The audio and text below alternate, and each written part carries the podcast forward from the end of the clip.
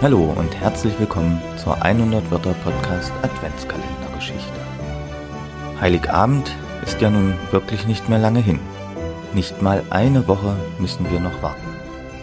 Für Feldmaus Fridolin bedeutet das, dass gar nicht mehr so viel Zeit übrig bleibt, um das Christkind zu finden. Ob es ihm heute gelingt? Lasst uns schnell das 18. Türchen öffnen und schauen, was heute passiert. Feldmaus Fridolin auf der Suche nach dem Christkind.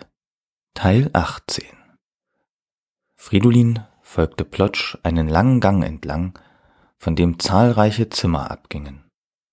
Die kleine Feldmaus musste sich beeilen, denn obwohl der Weihnachtsengel ganz schön pummelig war, bewegte er sich zügig durch die Weihnachtswerkstatt. Immer wieder zeigte Plotsch in einen Raum und erklärte Fridolin, was er dort sah.